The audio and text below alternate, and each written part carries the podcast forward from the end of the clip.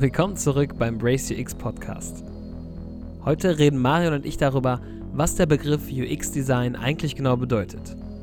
Viel Spaß bei der Folge. Hallo Freunde der interaktiven Unterhaltungskunst. Wir sind wieder mit einem neuen Podcast zurück. Ich bin natürlich nicht alleine, denn ich habe meine bessere UX-Hälfte, den Yoshi, mit dabei. Wie Was geht's dir? geht? Was geht, Leute? Ja, ähm, ja, bisschen müde, bisschen müde, aber Bock auf Podcast, Junge. Podcast Das ist die richtige Einstellung. Das ist die richtige Einstellung. Ähm, in der letzten Folge hatten wir über das Marmeladenparadox gesprochen und haben uns dann im Nachhinein überlegt, wir könnten eine Folge mal aufnehmen, wo wir vielleicht mal das ganze Thema mal ein bisschen gröber anschneiden. Ähm, vielleicht für den einen oder anderen interessant, der noch nie was von dem ganzen Hokuspokus gehört hat, um den Leuten auch mal einen allgemeinen ähm, Einblick in die ganze Sache zu gewähren. Ja, das ist auch wichtig, weil also die Sache ist, äh, genau, wir haben halt beim letzten Mal schon direkt mit dem Thema angefangen und ähm, haben schon mal so drauf zugelabert und es ist für Leute, ich denke, es ist auch für Leute interessant, die jetzt noch nicht genau so viel Ahnung von UX haben, aber ähm, bei mir ist es zum Beispiel auch oft so, dass ich dann, wenn ich, wenn Leute fragen, was mache ich eigentlich gerade, dann sage ich immer erstmal so, hä, ich bin Designer. Und so, ah, okay, ja, Designer. Mhm. Oh, du machst Klamotten oder was? Also, ja, genau, und dann, dann sage ich so, ja, ich gestalte halt so Apps und so. Und auf meiner Visitenkarte steht UX-Designer.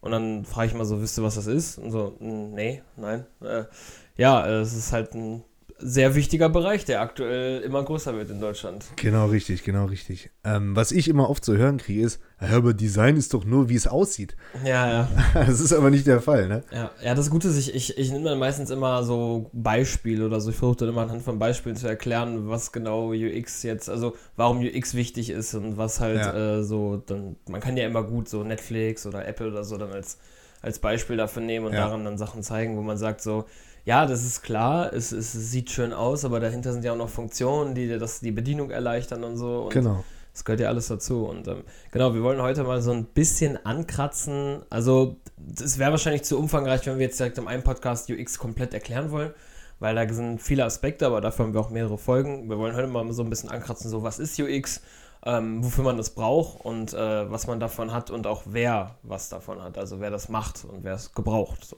Genau richtig, hast du gut gesagt. Ähm, UX ist im Endeffekt, habe ich jetzt schon wieder mit dem Endeffekt angefangen. Ne? Das ist mir letztes Mal in Ja. der Folge nämlich aufgefallen. kleiner dass ich Tipp für alle, die äh, äh, mithören, wenn ihr mal ein Trinkspiel machen wollt, jedes Mal, wenn Marian im Endeffekt sagt, dann kurz Trinken. Genau. Lustig.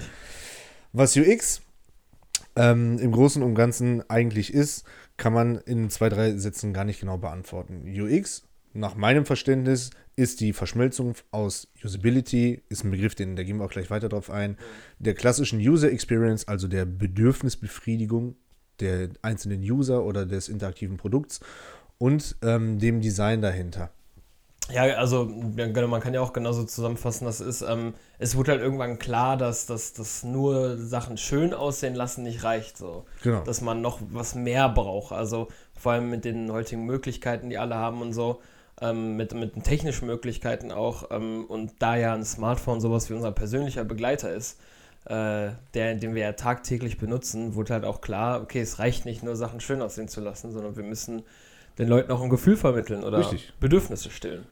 Ja, also was ist UX? Wir, wir reden bei UX, und wenn man es jetzt ausschreibt, User Experience. Das heißt, wir sind bei der Nutzererfahrung. Und Erfahrung, ähm, wie kann man, also Erfahrung ist halt so, dass jeder Mensch in sich drin ja Bedürfnisse hat, die er gestillt haben möchte, wenn er etwas benutzt.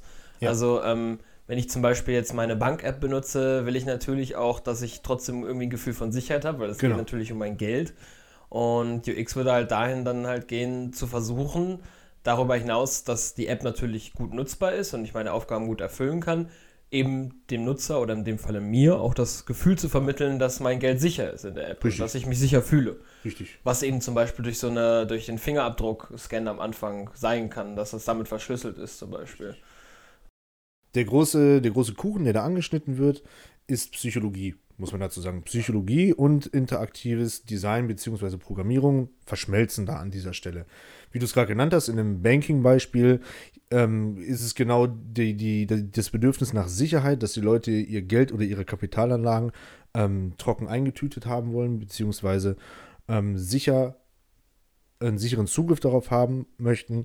Ähm, und solche Bedürfnisse gibt es in verschiedenen Formen. Das ist ein Thema, womit sich beispielsweise Psychologen beschäftigen, wie Mark Hassenzahl oder Sarah Diefenbach. Die haben da ein ganz interessantes Arbeitsmodell aufgebaut, wo man dann auch sehen kann, was die ermittelt haben, dass jeder Mensch quasi, ich glaube, acht Bedürfnisse sind das oder sowas, ich weiß jetzt gar nicht so genau, in sich trägt und aber bei jedem wiederum anders gewichtet sind, sag ich mal so. Beispielsweise gibt es Menschen, die haben einen großen, einen großen Drang nach Autonomie, die wollen gerne eigenständig handeln, die wollen ihre eigene Entscheidungsmacht haben. Dann gibt es wieder andere Menschen, die sind mehr der Verbundenheit hingezogen, die möchten gerne mit ihren Liebsten und Vertrauten im ähm, konsequenten Austausch sein, wollen die regelmäßig sehen. Und manchmal geht es halt nicht. Ne? In meinem Beispiel, meine Schwester lebt im Ausland, die kann ich nicht regelmäßig sehen und durch Tools wie FaceTime, WhatsApp, was auch immer, kann ich sie halt dann auch durch einen Videocall anrufen. Und das sind so diese typischen Bedürfnisse, die von Menschen dann befriedigt werden wollen. Ja, was, ähm, was ich auch denke, was wichtig ist zu sagen, ist, wir reden jetzt viel immer über digitale Sachen, also über jetzt Apps und, und Webanwendungen oder so, wo das gut funktioniert. Aber UX ist nicht nur begrenzt auf den digitalen Bereich. Also User Experience, also die, die Erfahrung, die ein Nutzer mit einem Produkt hat, kann natürlich genauso auch bei physischen Produkten sein. Also jetzt nur um es mal anzuschneiden, wie, wie man ein Apple-Gerät erhält und genau. auch die Verpackung öffnet oder so. Also es geht alles darum, wie kann man ein Gefühl vermitteln, zum Beispiel bei Apple dadurch, dass die Box sich so langsam anhebt und so. Allein das gehört ja schon dazu, dass äh, man viel mehr noch diese Aufregung hat und so und man noch mehr geteased wird. Also genau. man wird noch mehr ähm, von Apple so angestachelt, so jetzt gleich, jetzt gleich, jetzt gleich ist dein Gerät da und ähm, genau, also es ist wichtig zu wissen, dass UX, wir reden hauptsächlich hier über, über App- und Webbereich, weil wir auch in dem Bereich tätig sind, ja. aber das geht genauso im Produktdesign. Also ähm, die ganzen Studien und so sind oft auch dann immer im Kaufverhalten, das mit Marmeladen letztes Mal haben wir geredet, das ist quasi, ist ja eine Studie, die einem auch was für UX bringt, aber es war jetzt mit Marmeladen, es hatte nichts mit einer App zu tun oder so. Genau, das ist eine, eine Studie gewesen, eine Theorie, ähm, aber wie du es gerade auch schon angeschnitten hast, UX gibt es halt überall. Also auch wenn jemand jetzt vielleicht den Fachbegriff nicht kennt und durch einen Podcast oder ein Video, im besten Falle unseren Podcast natürlich, zum ersten Mal darauf stößt, heißt es nicht, dass er keine User Experience schon mal erlebt hat.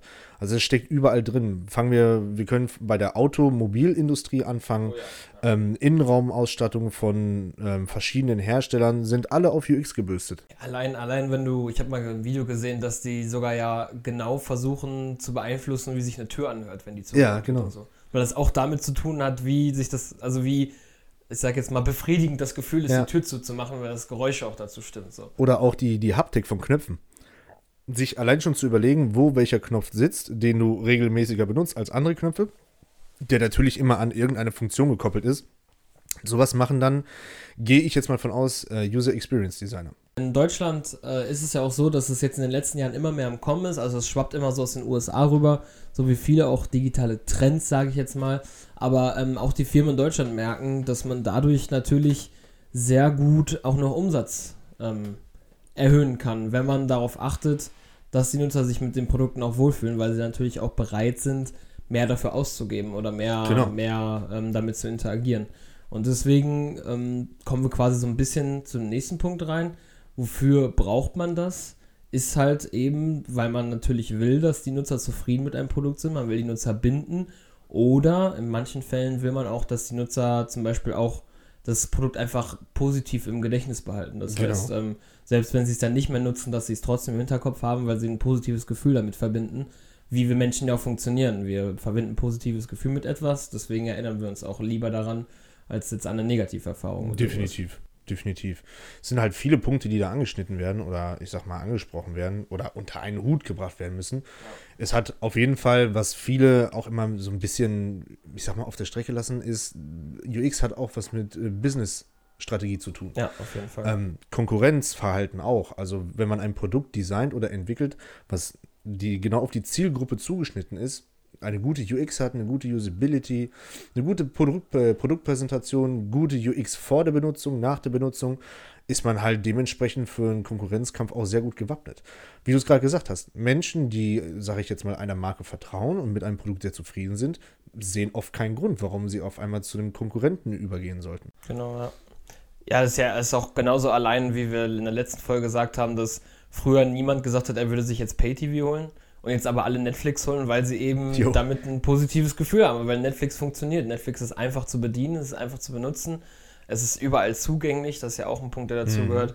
Und äh, das hat auch seinen Grund. Also Netflix hat da halt einfach einen guten Job gemacht, ein Produkt zu entwickeln, was Nutzer, wofür Nutzer auch gerne Geld bezahlen. Außer jetzt die, die irgendwo als, äh, ich sag mal, Parasiten äh, Netflix-Accounts mitbenutzen. Wie in meinem Account, meinst du? Äh, ich weiß gar nicht, was du meinst. und ähm, ja, also es gibt, es hat ja mittlerweile, weiß nicht wie viel, ich würde jetzt mal schätzen, ich habe da jetzt gerade leider keine genauen Zahlen im Kopf, wie viele Men Menschen nutzen Netflix. Also Das sind bestimmt hunderte Millionen. ja, also wenn du, wenn du in deinem Weltweit. Umkreis fragst, hat ja gefühlt fast jeder Netflix. Ich kenne, glaube ich, keinen, der nicht, also ich kenne viele, die keinen Account haben, aber viele, die sich irgendwie einteilen halt. Ne? Mhm, mhm. Und ähm, genau, und äh, daran sieht man einfach, dass es, dass es gut ist, diese Kunden zu binden, weil die Kunden dann auch bereit sind, dahin zu gehen, bei dem Produkt zu bleiben. Genau. Und äh, deswegen ist UX auch ein immer größerer Faktor, weil man genau das damit erreichen will auch. Muss man auch dazu sagen, Netflix hat auch mega guten Content. Ne? Also viele Eigenproduktionen, die die haben, sind natürlich mega gut. Muss ich jetzt sagen. Let- Das jüngste, woran ich mich erinnern kann, war der Witcher. The Witcher hat mir mega gefallen. Bin auch ein Fan der Spiele halt. Ähm, aber das ist genau der Grund, warum das heutzutage so wichtig ist. Eine Sache haben wir sogar jetzt gar nicht genannt, und zwar ähm, User Experience ist natürlich meiner Meinung nach für jedes Unternehmen interessant, würde ich jetzt so behaupten. Aber ich würde schon eher behaupten oder eher sagen, auch für richtig große Unternehmen eigentlich sogar essentiell. Weil es gibt dem ganzen Unternehmen eine gewisse Sicherheit.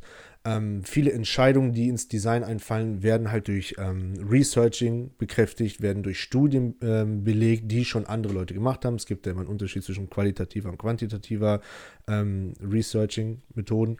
Und ähm, es fällt dann, ich sag mal, Stakeholdern auch leichter, eine wichtige Entscheidung zu treffen, wenn die dann Daten, Zahlen, Fakten, Interviews, wie auch immer, zur Hand haben, worauf sie dann ihre Entscheidung auch stützen können. Also jetzt Stakeholder, dann die Leute, die dann halt da die Entscheidung treffen, Genau. was jetzt genau eigentlich in die App rein soll zum Beispiel. Genau, Also, richtig. Ja. Und ein mega oder ein super wichtiges Ding ist halt auch generell Content. Also man kann eine super Bedienung haben, das ist im Großen und Ganzen Usability, die, eine einfache, intuitive Bedienung. Aber ähm, die einfachste und intuitivste Bedienung bringt nichts, wenn die Features nicht richtig sind. Ja. Ähm, ich denke, was vielleicht noch für viele Leute, die jetzt zum ersten Mal wirklich was von UX hören, ähm, mal interessant wäre, dass wir jetzt einmal so durchgehen, wie, wie, wie ist so dieser grundlaufende Prozess mal einmal von UX. Ich glaube, das wäre mal interessant, ohne das jetzt äh, groß jeden Schritt bis ins kleinste Detail zu erklären, weil ich glaube, da können wir noch fast einzelne Podcast-Folgen immer wieder zu machen. Ja, wäre besser. Aber dass ihr wisst, so jetzt zum Beispiel für uns als UX-Designer, wie gehen wir an ein, an ein Projekt ran? Also wie, wie benutzen wir jetzt UX bei einem Produkt? Also es ist halt ja meistens so, wenn man jetzt eine komplett neue App-Idee zum Beispiel hat oder so, dann muss man sich erstmal Erfahrung einholen. Also ähm, ähm, was nehmen wir jetzt als Beispiel? Irgendeine Beispiel-App.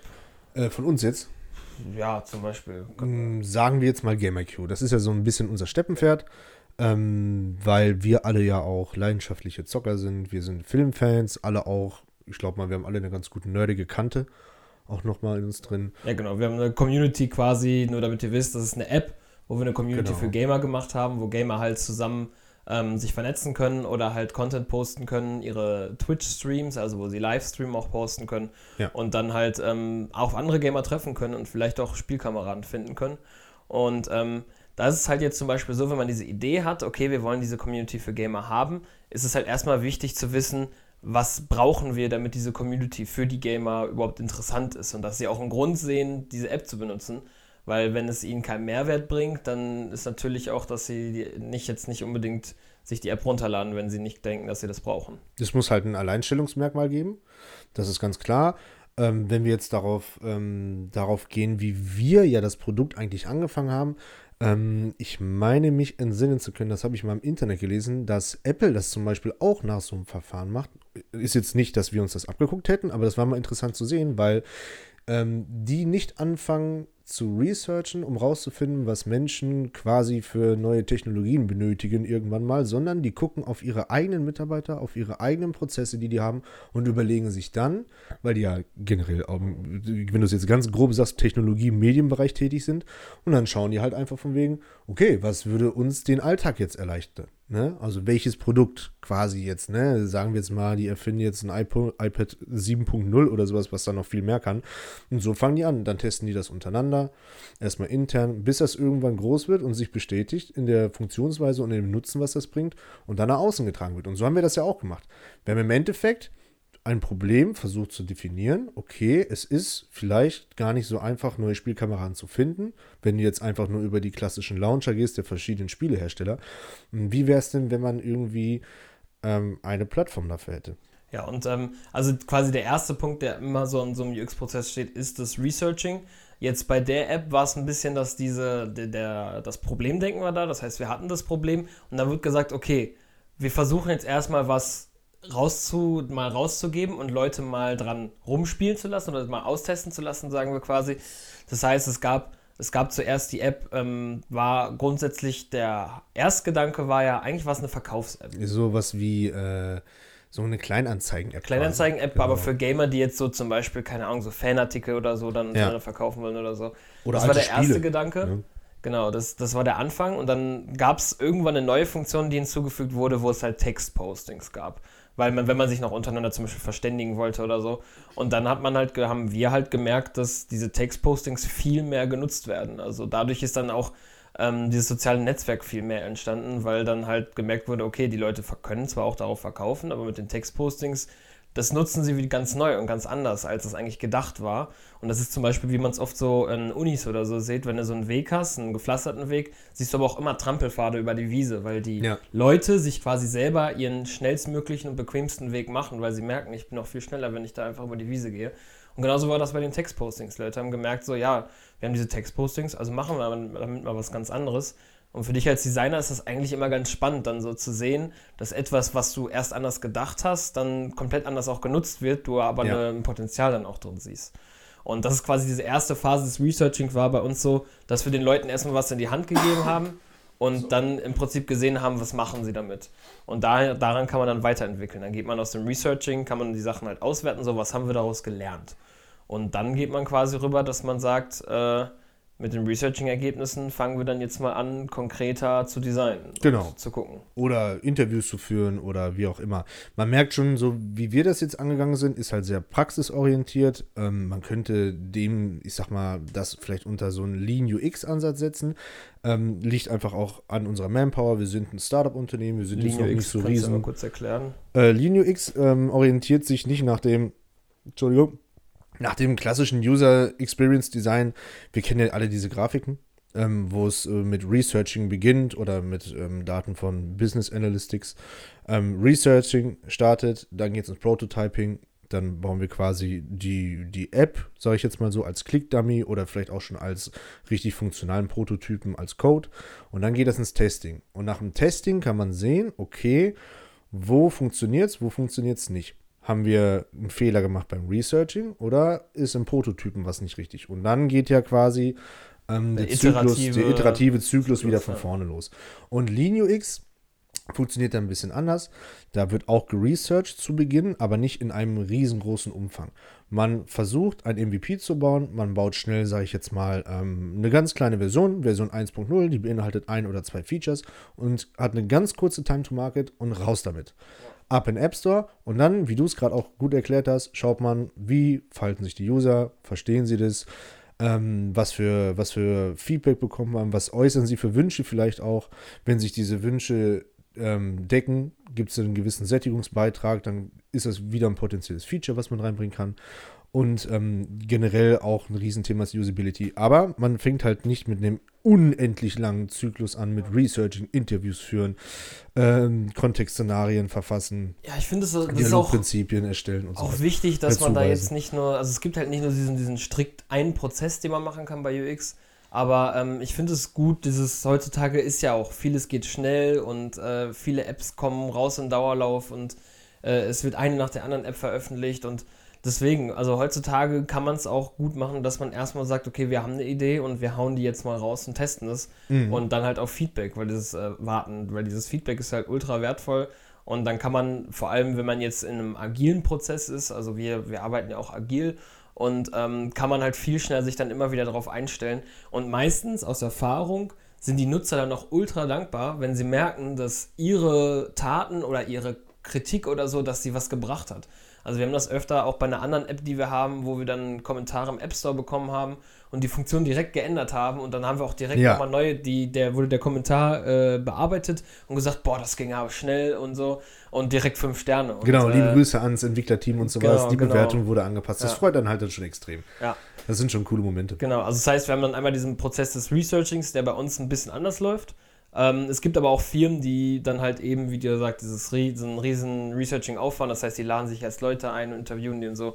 Und äh, genau, vom Researching geht man dann quasi, gehen wir halt in die Phase, dass wir die Sachen auswerten, die wir erfahren. Und dann setzt man sich halt nochmal an das Projekt und designt dann nochmal. Das heißt, man weiß jetzt, Genau. okay, die Leute haben ein Problem damit, dass sie zum Beispiel zwar die Textpostings haben, aber nicht direkt miteinander kommunizieren können. Wie können wir das lösen? Ah, okay, wir können zum Beispiel einen Chat Ja. noch reinpacken oder so.